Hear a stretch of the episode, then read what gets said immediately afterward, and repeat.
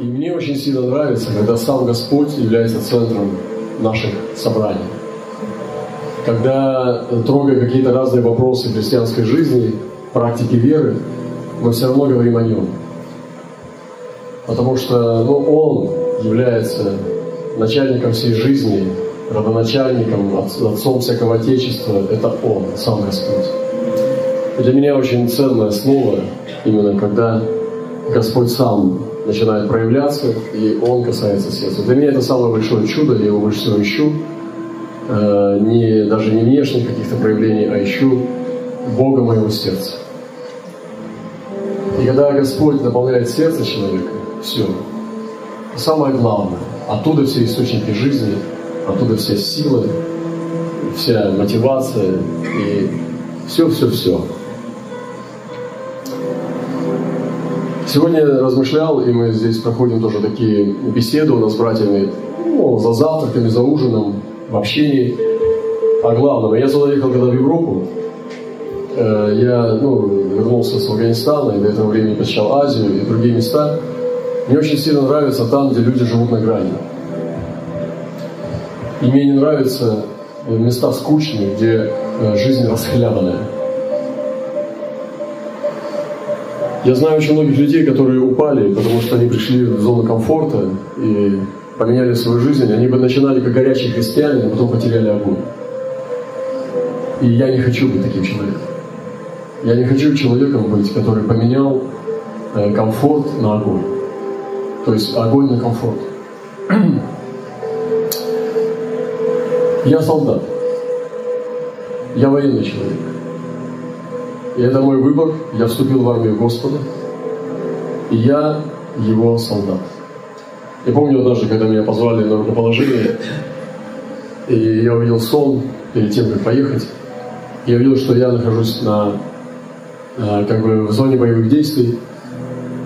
В военной форме. Просто это была военная форма полевого офицера. И мне прислали депешу, письмо, я его открыл. И там было, что вы вызываете штаб на повышение. Потому что я солдат. Я хочу позвать вас радость Господу. И наши церкви, они бывают больницы. Приезжает исцеляющий евангелист, и все болеют. Э, даже если нет болезни, обязательно надо найти на всякий случай, чтобы на, на будущее авансом. Бывает детский сад. Пастыря, епископы могут так говорить с людьми. Но что произойдет? Ну, объясняет им все, даже что надо встать на свои ноги, не на чужие, а на свои. Встанем на наши ноги, потому что можно на чужие встать. И ты чувствуешь себя как ребенок маленький в детском садике, и ощущение, что ну, ты в детском садике. Вы, может быть, посещали такие места. Я часто встречаю такие места, где прихожане – это маленькие дети, а пастыря – это взрослые, мудрые мужчины. Я не люблю это. Мне это не очень нравится. Мне нравится, э, где армия, где есть люди, которые собрались здесь, чтобы стать сильнее. Не чтобы получить свой. Мне тоже не нравится там, где бизнес в церкви, э, где люди учатся, как стать успешнее и богаче. Сегодня я только там, мне что-то пришло, я открыл, и там было учение о том, что 80 раз говорится в Библии о богатстве, а 4, по-моему, о нищете. Я что-то, ну, это, ну, ты посмотри, как, как они испещряются вообще. Вы знаете, я вообще, честно говоря, вы меня простите, но я вообще богатым не хочу быть. Вот, может, я глупый человек, но я не знаю. Вот, они говорят о проповеди, которые мне неинтересны вообще, потому что богатым я не хотел быть никогда и не хочу. Мне дайте ровно столько, чтобы я остался самим собой, и я исполнил бы свое предназначение. Вот это вот мне дайте, столько, чтобы я не отвлекался. Вот. А богатым быть, э, ну, я никогда не хотел и не хочу. Потому что я считаю, что это очень такие меркантильные цели, и они очень низменные, которые принижают царский дух человека. И я думаю, что это унизительные цели которые унижают достоинство. Я считаю, что в жизни человека должны быть более высокие идеалы, чем просто много денег. Поэтому эти проповеди для меня являются животными. То есть они звериные. Я абсолютно хочу оскорбить их, унизить и презреть. Потому что они не являются для меня актуальными вообще. Дайте мне моего Иисуса, дайте мне все то необходимое, чтобы я исполнил его цель. Да, дайте столько серебра, если вы хотите. Все-таки ну, дам жить этим людям. Немножко серебра, может не немножко, немножко, но... То есть это очень интересно. И вот э, я хочу следовать за Богом судьбы, за Богом своего сердца. Не за животом, не за головой, не за предметами роскоши, а за Богом моего сердца, Богом моей судьбы. Рассуждая здесь с братьями, когда я въехал в Европу, я думал, ну, вернувшись с таких разломных мест, непростых, и где я видел христиан, которые, ну, вот мы сидели с сестрами, они не выходят на улицу практически, только в тайне одеваются, вот, афганские женщины выезжают, служат э, в каком-то месте, там, допустим, глухонемым, потому что глухонемые в исламе, особенно там, в том э, месте, они считаются как прокаженные. То есть, если приходят гости, они их прячут в комнаты, чтобы не видели этих детей, они как будто заразные. И их не пускают в мечеть. То есть, доступ к Богу им тоже закрыт. И вот пришли христиане, они служат им, они дают им образование и дают возможность сделать какие-то, э, ну, какую-то работу, продавать сувениры и так далее. То есть люди начинают обретать свое достоинство. И это, это служение возвращает им достоинство. Они едят свой хлеб, они чувствуют свою любовь Божию, и они переживают при, при прикосновении Господа и возрождаются. И эти сестры, они сидят заперти, потому что очень много было убийств, семей разных и гонений. И там очень опасно женщине выходить на улицу, если ты не идешь для цели, шофером там, и так далее. И когда мы сидели там эм, на разных собраниях, я помню, несколько встреч у нас было, там э, ранняя утренняя горница, я просто смотрел на них, я думаю, Господи, это совсем другое христианство, чем то, которое я вижу ну, вот, в местах, где нет преследований. И они просто там годами, как, как монахини, они закрытые в этой, в этой квартире, они поклоняются, славят, они молятся, и они стоят и держат сияние, как столбы на этой земле, и никуда не уходят. Вот это на самом деле очень сильно. Потом, когда ты возвращаешься, так скажем, в такую цивилизацию, где расхлябанная жизнь, такая хлябь, где такая просто, ну, такая ветхая жизнь, равномерная. Самые большие гонения, которые здесь могут быть у вас, я сегодня с братьями говорю, это то, что у вас нет денег на аренду. Самая страшная катастрофа, которая может быть при следовании, это то, что вам не выдали зарплату. Это максимум. Вас никто не посадит в тюрьму, вас никто не угрожает убить за Христа и так далее. Это совершенно другой уровень гонений, другой уровень духовной брани. Ты спросишь, а что же мне делать тогда? Что, мне сейчас бросать все и ехать в Афганистан или куда-нибудь в Северную Корею? Может быть. Спроси Бога. Может быть, твое время истекло. Может быть, то место, в котором ты находишься, Бог покинул. И Он ушел в другое место. Я знаю, что в Европе будет пробуждение не сразу везде, а только в очагах, которые достойны. Недаром Господь отрекал прах на некоторые города, а некоторые города оставался надолго.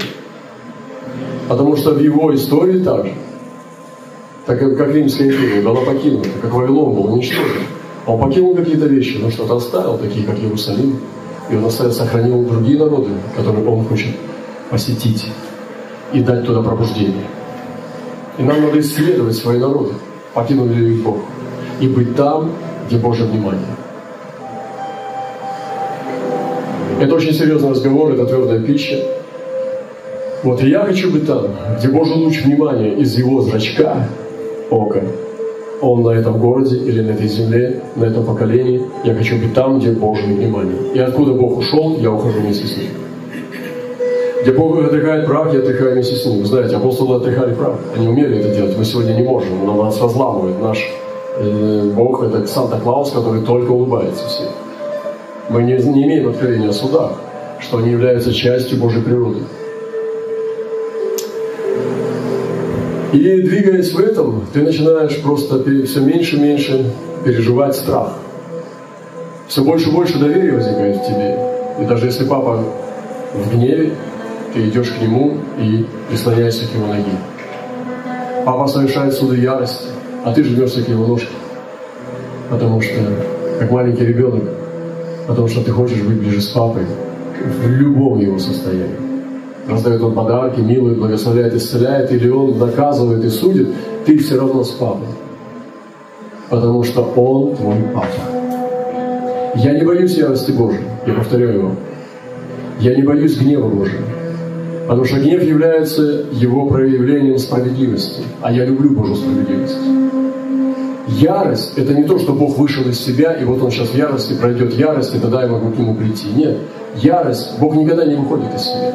Он всегда свят и совершен. Поэтому если Он проливает ярость, я хочу постичь эту ярость. Я хочу в самые яростные периоды Его э, проявления гнева стать рядом с Ним, обхватить Его ногу и сказать, давай, папа, научи меня. И чего я не знаю, вразуми меня. Я хочу быть с Богом всегда и во всем, в любое время Его проявления. Потому что это мой папа. В нем нет никакой тьмы. Он только свет. Всегда и во веки веков. Приехав сюда в Европу, у меня есть такое к вам слово. Что же делать? Я живу в зоне комфорта, где никаких гонений нет. Самое большое страдание – это что парковка не удалась. Там где-то кто-то тебе нагрубил в очереди. Ну, самые страшные страдания там. То есть, ну, нет гонений вообще. Не просто сохранить огонь в такой ситуации. Не просто жить на грани, когда никто не живет на грани. Когда я делаю все, что хочу, встаю во сколько хочу, но работы нет, там, знаете, как вы там живете. Как решили, так и живете. Я вам сказал сегодня, что наша сестра в Камбодже заболела лихорадкой, и она просто слегла, это смертельный номер, от нее могут умирать люди. И я написал ей, дорогая сестра, наконец-то! Наконец-то мы крещенные с тобой. Теперь ты крещена. Ну что за миссионер без лихорадки? Теперь у тебя лихорадка хоть есть. Аминь. Она говорит, ой, как ты меня утешил. Я говорю, сейчас чуть-чуть пройдет времечки, и ты уже крещенная. Будешь камбоджийцам в глаза смотреть. Что я тоже лихорадкой болел. И потом смотришь на, на допустим, на, на Европу, да, и, ну какая это лихорадка? Нас, у детей вызывает у нас страшные гонения. Там ужас дикий, там ребенка там, в садик не примет. Ну, вы понимаете, о чем, ребята. Я не хочу вас стыдить. Я хочу вам сказать одну вещь. Есть три позиции, которые были в книге Исфирь. И когда начались э, действительно серьезные гонения, преследования и нависла угроза над Израилем, что через несколько дней, если бы ничего не предпринять, была бы хрустальная ночь. И израильский народ был россияне при царе Артаксерске. И там было три типа людей, верующих. Я хочу сказать, что мы, мы, мы являемся одним из них, из этих трех. Первый тип людей, над кем действительно нависла угроза, и они нуждаются в Божьей помощи. Они зависят от чуда, потому что их жизнь висит на волоске. Это первый тип. И есть сегодня очень огромная масса христиан, которые живут в таком состоянии когда жить каждый день, это надо выживать. Им надо чудо, чтобы выживать. Например, христиане Северной Кореи. Как кто-то сказал, что самая большая мега-церковь Северной Кореи – это концлагерь. Там, где самое большое скопление верующих людей. Второй тип людей – это Есфирь, которая жила вне гонений. Она жила в роскоши, ну, может, не, там, ты не в роскоши, но там нет гонений. Она у царя за пазухой. Убьют там всех этих евреев, она спасется. Она в безопасности. Они некоторые сейчас ищут места, даже убегают иногда в страны безопасные, потому что у них ну, какие-то пророчества есть, что скоро гонения настанут, и они утекают, не понимая, что это антихристианская идея – убегать. Вместо того, чтобы остаться с теми, кто обречен на убиение, и благовествовать им еще усилиями, они бегут, спасая свои жизни – и думают, что они так угождают Богу. Христос никогда не убегал. И вот есть фильм в доме. И третий тип христиан. Это, а она была как бы беспечнее, пока Мардахей не привел ее к должному состоянию. И третий тип – Мардахей. Мардахей, который жил тоже в безопасности. В этом престольном городе Сузах его бы не коснулось гонения. Он был тем более дядей царицы. Но он принимает решение в этой зоне безопасности, в этой артаксерской Европе одеть в ретище и взывать Господу о тех, кто обречен на убиение. Я хочу вам сказать, вы должны быть Мардахеем. Вы не должны жить праздно, своими собственными целями. Вы должны одеть мантию Мардахея. Только таким образом можно оправдать ваше пребывание здесь, а не на миссии, где люди умирают за Христа. Это серьезный разговор. И тут не попрешь никуда. И поэтому, когда Исфир говорит, ну меня убьют, я не могу к нему прийти. Она была женщина, она была ну, человек. И она была молодец. Но ее слава вся была в послушании. У нее самой славы не было, собственной славы не было. На тот момент, когда это все происходило, она была пустая. Все, что в ней было, это только слава Мардахея. Послушание дяди. А тот был полностью в заповедь одет. Его слава была в заповеди Божьей. И он ей сказал, вот что, слушай, дорогая, если ты промолчишь, то тогда спасение для людей придет из другого места. А ты и дом отца твоего погибнете. Я думаю, что это слово к Европе. Если вы промолчите, если вы будете молчать, если вы будете жить беспечно, то тогда к этим народам спасение придет не от вас, а из другого места. Но что станет с вами? Бог избавит свой народ и без вас, или с вами. Но что будет с нами тогда? Когда мимо нас пройдет огонь пробуждения. Поэтому нет оправдания беспечным. И Господь говорит, горе беспечным на сегодня. Горе беспечным на сегодня. Нет оправдания беспечной жизни. Если вы беспечны в отношении миссии, вы под осуждением. Если вы живете своими собственными целями, все, вся ваша молитвенная жизнь сводится к обслуживанию вас, получается Бог – это тот, который служит нам. Это наш слуга, кто там он, гувернант, Дед Мороз или кто еще, который обслуживает нашу жизнь. Но Иисус не за это умер. Он не умер за наши новые машины, новые квартиры, новые дома, предметы комфорта. Он не умирал за это. Ни одна капля крови за эти вещи не упала.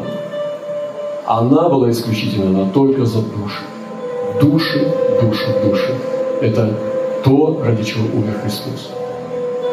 Поэтому отрезвимся все и придем к Мардахею. И как Исвиль сказала, да, говори, что мне делать я буду исполнять то, что ты скажешь мне.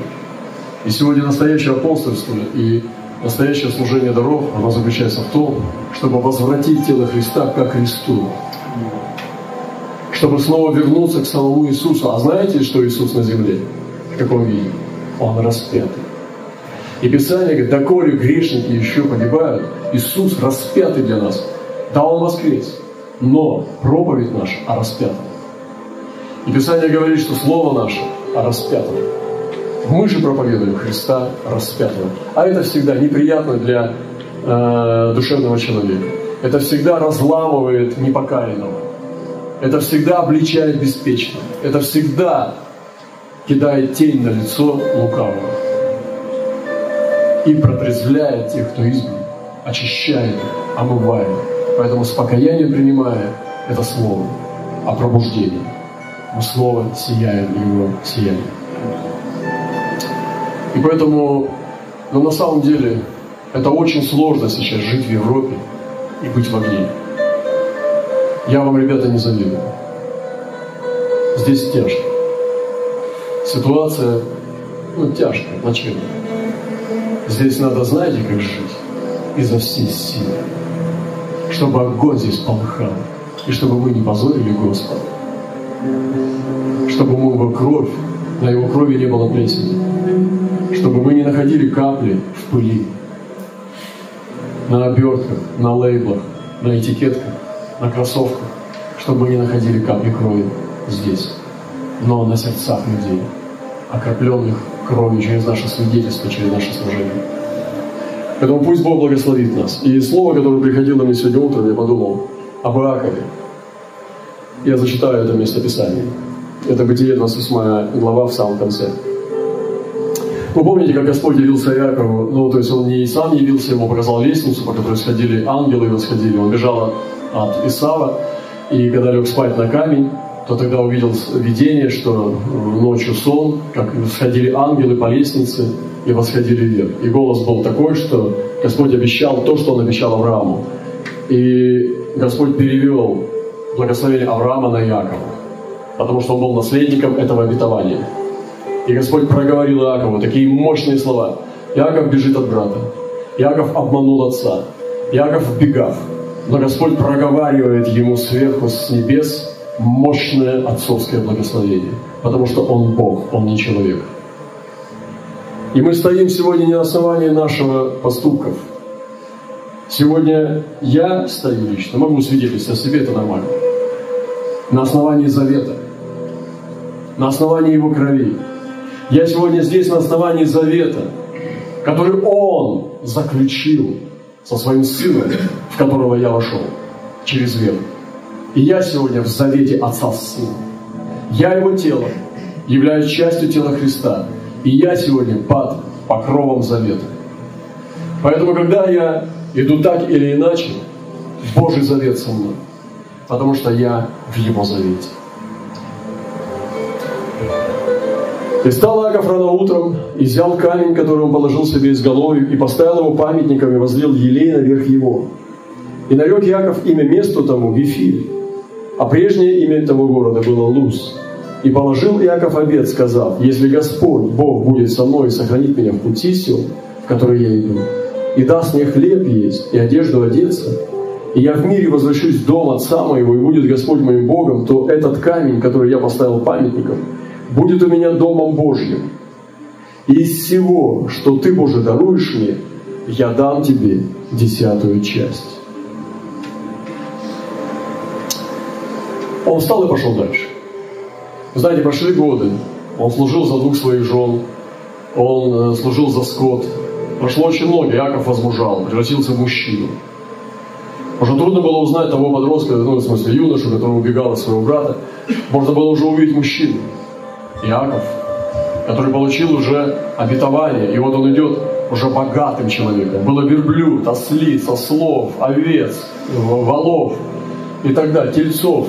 И вот его рабы у него были, и наемники были, и служанки были, и были дети, и жены, и было золото, и серебро. И он возвращается от Лавана, потому что Господь решил взыскать по справедливости плату Якова. Ему нужно было родить от него народ великий. И вот Яков возвращается со своей всей семьей навстречу своей судьбе. Он возвращается на свою родину, он возвращается в дом отца своего и идет с тем, что он приобрел. Но дело в том, что я не нашел того места, где он отдал ему десятину. Я не нашел то место, где он э, исполнил слово, которое он обещал Богу. И однажды Господь явился ему и сказал, иди в Вифи и принеси мне там жертву. Я хочу, я уже своими словами скажу, я хочу тебе напомнить что-то, нечто того, что ты забыл. Я хочу напомнить тебе твой долг. И после того, как он пришел туда и принес ему жертву, после стольких лет, после такого жизненного опыта, разломов, падений, побед и так далее, Иаков встречается с Богом, и Господь приходит к нему при жертве и открывает его, и он называет имя Эль-Вифиль. Вифиль – это Дом Божий, а Эль-Вифиль – это Бог в Доме Божьем. И из Луза он увидел Вифиль, а из Вифиля он увидел Эль-Вифиль. В наши города, в которые мы приходим, типа Парижа, Марселя, там, Барселона, Мадрид и другие города, это просто города из камней, металла, пластика, с несчастных людей, много разных людей. Мы приходим туда, мы приходим в лузы. Это просто лузы. Лузы. Но мы должны сделать из него эфир, чтобы там было открытое небо, чтобы там была лестница с небес и это делает наше отношение. Это делает сосуды Господа. И если ты действительно был туда послан, то тогда ты должен при, э, сделать эту трансформацию из луза в вифиль. Вифиль – это Дом Божий. И церковь, которую ты строишь, она имеет определенную природу. Земную, душевную или духовную. И духовная церковь преобразовывает все. потому что там есть поклонение. Там есть настоящий родник, источник, колодец, и там ангелы Божьи приходят и восходят. Они приносят обетования, забирают ответы на молитву, приносят ответы, забирают молитвы, и там идет движение подача небес. Это лестница, по которой спускается и восходит. И Церковь Божия в Ефиле, она приносит присутствие Божие в наши города, и наши города преображаются. И Ефиль превращается в Эль-Вифиль. Они становятся апостольскими базами. Есть много Вифилий, но немного Эль-Вифили. Эль-Вифиль, который рождает Вифили. Эль-Вифиль, где Бог правящий, где Его престол. Таких городов не так много, их меньше, чем городов Вифилии. Это апостольские города, где Господь при, принимает решение держать свой источник. Вы знаете, когда ты смотришь с космоса на ураганы, на очень сильные тайфуны и ураганы, они имеют вид воронки. Вот я бы назвал Эль-Вифили эти города, где центр тайфунов, центры ураганов, вихрей Божьих. Я хочу двигаться по таким городам, я хочу быть в таких городах. Я хочу, чтобы наша церковь, она была Эль-Вифилем. В Писании говорится э, много, особенно в псалтырях, и там написано, что обещал исполнить. Я сегодня утром размышлял о братьях, которые были посланы сюда в Европу. Я хотел бы вам сегодня напомнить, когда вы были посланы сюда, что вы обещали. И пророк, смотря назад, через многие годы, он говорит, Господи, обеды Твои воздам пред народом великим, собрание великое. А в другом месте пишет, что обещал, исполнил. Исполняешь ли ты то, что ты обещал? Я подумал, что же мы обещали? Когда мы пришли к Господу и вошли в состав Церкви Божьей, мы сделали все необходимое, чтобы стать частью Его, приняли крещение, послушание, вошли в членство Церкви. Мы уже дали обещание. Первое, что мы обещали Богу, это добрую совесть. Мы должны сохранить, вернуться к этому, сохранить добрую совесть. Мы обещали Богу на уровне семьи верность, на уровне церкви, общения, верность. Сохраняем ли мы эти обещания? И приходит дальше время, когда мы даем личные обеты. Мы ставим для себя цели. Ну, и это не секрет, иногда или часто нарушаем их. Но Господь говорит, что для Него это очень серьезно. И Писание учит нас, чтобы мы не торопились языком, потому что для Него это серьезно. И святые всегда относились. Ну, например, обеты, назарейство. Обеты – это вообще учение, библейское учение об обетах.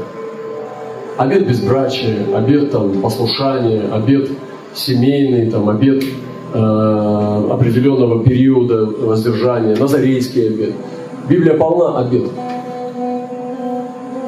И сегодня Господь хочет, чтобы мы вернулись к призванию, к цели, ради которой мы были посланы сюда. И я сегодня хочу сказать вам во имя Господа Иисуса Христа, вернитесь к цели, ради которой вы посланы в Европу. Вернитесь к этой цели. По-настоящему. Со всей душой, со, всей, со всем сердцем. Эта цель может размываться, потому что она получила вторую цель. Она получает вливание второй, третьей, четвертой цели. И что она получает? Ослабление. Я помню, как один учитель учил, и я очень благословился, что люди Божьи должны быть людьми одной цели, вокруг которой выстраивается вся жизнь. Только одна цель, вокруг которой вся жизнь. Я помню, когда я пришел ко Христу, я не знал, что мне делать. Я тоже ну, был разломанный человек, уверовал где-то 22 мне было с чем-то лет. Мама, папа меня не учили вере. Вот, я вообще ничего не знал, что я сейчас буду делать. Я хотел уезжать за границу, там, все, покидать свою страну.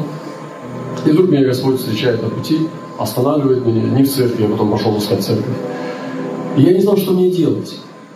Мне что сейчас надо делать? Учиться, какой-то библейский институт или в светском, или работать. Что я должен делать? Что делать с теми преступлениями, которые я совершал? Как мне за них платить надо? Что делать вообще? Что с отцом делать, который вот должен скоро вернуться? Я не знал, что мне делать. Я подумал, Господи, ну ты знаешь, давай тогда я буду молиться, пока не получу ответ. И у меня не было наставников, я на улице спался, как я вам рассказывал я стал молиться Богу и читать Библию. И я не знал, как Бог будет мне отвечать. И вдруг я получаю, там несколько э, дней было это поисков, получаю, получаю э, ответ через притчу о милосердном Самарянине, где последние слова поразили мое сердце. «Иди, и ты поступай так же». Я понял, что вся моя жизнь будет посвящена вот этой концепции, то есть этому измерению. Помогать тем, кому, кто никому не нужен. Помогать брошенным, побитым разбойникам, то есть разломанным людям. Я еще не знал, как это будет, что это будет. Я не знал, что я пастырем буду там, или проповедовать буду. Я вообще ничего этого не знал. Я только знал, что Бог меня зовет быть милосердным самарянином. А как это все будет, я не знал. Это была уже следующая задача, чтобы понять как. А что, это было первое, что Бог открыл мне. Одно из первых откровений.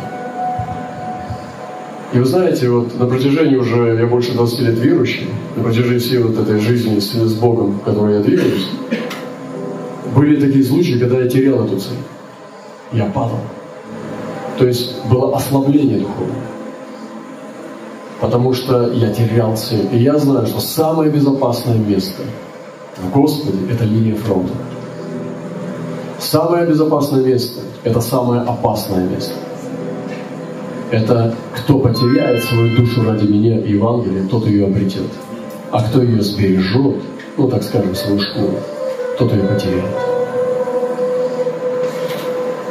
Поэтому сегодня я не дорожу ничем.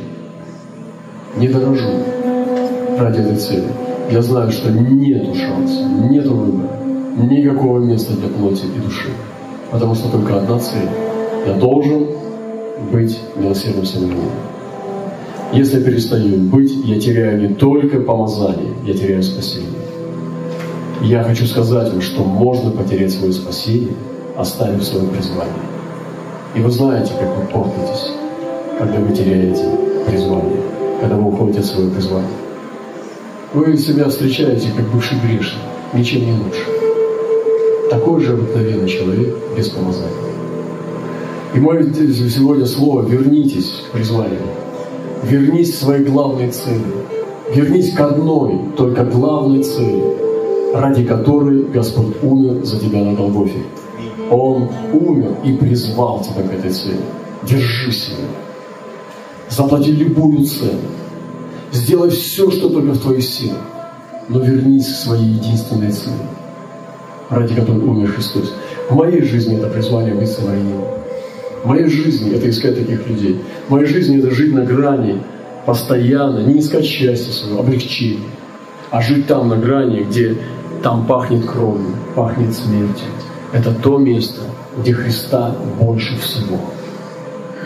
Я думаю, Христа мало в комфортных церквях. Я думаю, Христа мало там, где нет в нем острой нужды. Вы знаете, в боевых э, искусствах духа есть то же самое почти как в боевой медицине. Э, в спецотрядах, в спецподразделениях, спецвойск есть э, обязательно медик. И вы знаете, у него есть определенная внутренняя установка. Кому помогать в первую, вторую и третью очередь. И когда происходит взрыв или перестрелка, и вот начинается время санитара, он выбегает э, туда вперед, и он видит раненых. Первый тип людей – это люди безнадежные. Он может кому-то послать утешить, может просто сказать определенное слово, но он на них не тратит время, потому что он безнадежен. Кишки лежат на земле, последняя агония, он не может помочь он оставляет его. Он безнадежен. Это тяжелое решение, но он должен его избрать. Второй тип – это люди, которые сильно страдают, кричат от боли, но они выживут без его помощи. Хотя бы в ближайшие два часа. Он тоже их оставляет. И идет тем, которые находятся на грани жизни и смерти. Вот его первый приоритет.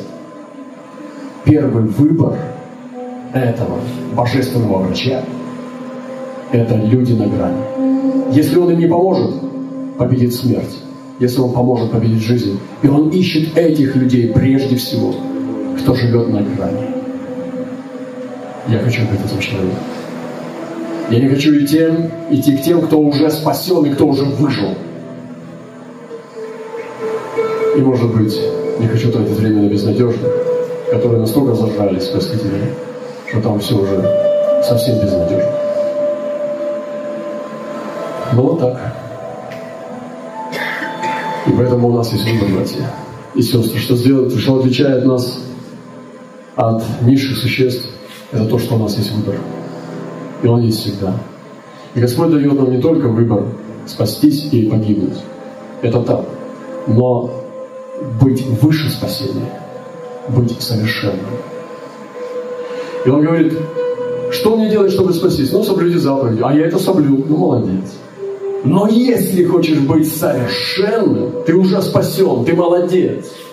Но если хочешь быть совершенным, иди, раздай имение свое нищим и следуй за мной. Следуй за мной, след след, следуй за мной. И вот это третья цель. И таких людей очень мало. Как сказал один учитель, он сказал, это люди, которые хотят наилучшего Божьего, которые находятся в уголке пирамиды на, самом, на самой макушке. Иисус царь. И сегодня Европа. Вот здесь Европа. То посмотрите. Вы знаете, я заметил, что места вообще, ну, это как бы не сильно можно прогнозировать, что в этом месте вот духовная должна быть церковь. А в этом месте плотская. Я был в плотских, в плотских церквях в, в, в тяжелых местах. И был в хороших церквях в легких местах. Но также в легких местах я был в плохих церквях. И в тяжелых местах очень хороших. Я думаю, что есть определенное значение, имеет влияние эти вещи. Но наш выбор – это больше имеет значение. Евангелие, в которое мы ходим, больше имеет значение. Наш, наше видение Христа больше имеет значение. Какой твой Христос? Я помню, ехал в Азию, Господь говорил нам, что там пашущий Христос. И он показал, что там сезон пашущего Христа. И он сказал, впахайся рядом, встань в это иго, вставь свою голову в это иго и пошли вместе с ним. Это мне было большим облегчением, потому что там был труд. Это был сезон труда, тяжелого труда в Азии. И мы просто пахали. Он говорит, проповедуй, пашущий Христос. И мы просто шли и пахали. Какой ваш сезон сегодня здесь? Какой твой Христос? Твой Христос. Расскажи мне твоем Христе. Только не, не, не, не религиозные фантасмагории, а реальное откровение. Он чем сейчас занимается в отношении тебя? Что он сейчас делает с тобой? Твой Христос. Вы знаете, многие люди даже близко об этом сказать ничего не могут. Они не думали об этом и не видели его. Господи, слава! Европа, пробудись! И, конечно же, Европа – это не гастробайтеры и не нелегалы. Европа – это коренные жители. И сейчас сюда приходит очень много народу. Она все замешивается. Но мы же должны прийти к невесте Европы, если мы в Европе. Мы должны прийти к ней. Невеста. Невеста Европы. Вы до нее добрались? Вы ее видели? Вы видели ее глаза? Вы слышали ее голос? Я, как я сказал, недавно где на самолете в Азии пришел старец ко мне во сне. Говорит, невеста. И когда мы там собрались, был старец с белой бородой, он мне сказал одно слово, невеста. И я понял, я должен встретиться с невестой Азии. И когда мы там были, были откровения, все, я проповедовал в собрании, и вдруг я стал чувствовать с каждым собранием ее контур, ее дух. Она вставала, и потом она явилась. Невеста Центральной Азии. Прекрасная. А я был евнухом. Это не моя невеста. Это невеста его. А я тот евнух, который был из Исхире, который обучал, что любит царь. Как слуга ничего не значащий. Он обучал, как надо угодить царю. невесте Асе. И мы говорили о миссии, о том, что она созрела, чтобы посылать своих делателей. И сейчас в Афганистане мы были в одном собрании, где была подпольная церковь, и там были женщины. Очень интересно. Я представлял женщину, паранжа, много видно, и паранжи, все, не видно даже кисти рук. А вдруг они приходят здесь, открыли лица, и они сидели, молодые женщины, и мне хотелось послышать голос женщин, афганских, очень интересно. Я сказал, сестры, пожалуйста, расскажите, как вы встретились с Господом? Расскажите вот этот вот ну, момент, как вы э, смогли переступить черту той тьмы, в которой находились, и выйти на свет. И они стали рассказывать. Я думал, что каждый поделится минут 15. Это было долго. Они начали с глубокой боли, которая была у них. Одну девочку выдали замуж, когда она еще была подростком в школе, и ей было стыдно, что она уже беременна. Она умалчивает, сколько лет было ее э, мужу, которому ей отдали. Может быть, это был старик уже. Может быть, она была не первая у него там, потому что можно четыре жены иметь. И причем от, от четвертой отказываться постоянно. Ты можешь менять постоянно на молодую, на новую. Э, постоянно одну менять, менять, менять, и у тебя все время новые жены. И и они стали говорить. И вдруг вот в этих беседах, когда они говорили одна за другой из боли, исходя из этой глубины, освобождали, они достаточно говорливые, ну как, как любая женщина в любом народе. И это было интересно очень. И вдруг невеста Азии стала, невеста Афганистана стала проявляться. Я услышал ее голос, увидел ее, она такая прекрасная. И она стала проявляться. И я увидел ее. Господь показал мне невесту. И в каждый народ, куда я езжу, я пытаюсь найти невесту. Увидеть невесту. И я хочу здесь, в Европе, увидеть невесту. Еще не видел. Еще не видел. Может быть, в вас я бы мог увидеть. Господи, помоги. А вы можете мне рассказать о невесте? Ведь вы здесь живете. Ведь вы здесь местные люди. Ведь вы посещение, переживаете посещение. И вы двигаетесь в духе. Расскажите мне о невесте Европы. Покажите мне невесту Европы, если вы ее видели. Вот что хочет здесь Господь. Хочет невесту отсюда, за которую Он умер. Невеста – это церковь Господа Иисуса Христа. Не собрание гастробайтеров и приезжих людей, а высвобожденная, восставшая невеста Европы. Восставшая, которая говорит на этом языке, поет эти песни.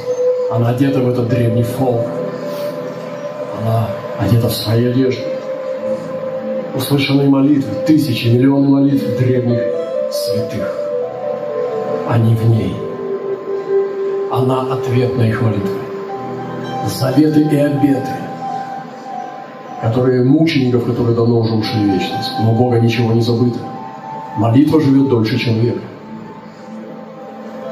Невеста.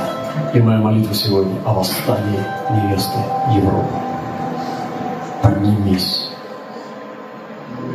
Дай услышать голос Твой. Дай увидеть лицо Твое, потому что голос Твой сладок, и лицо Твое приятно. И когда мы поем в духе, когда мы молимся, там глубоко, сквозь наши хрипы, наших голосов, Бог слышит тонкий голос зова. Это пение невесты. Оно тонкое, тоньше любых духов.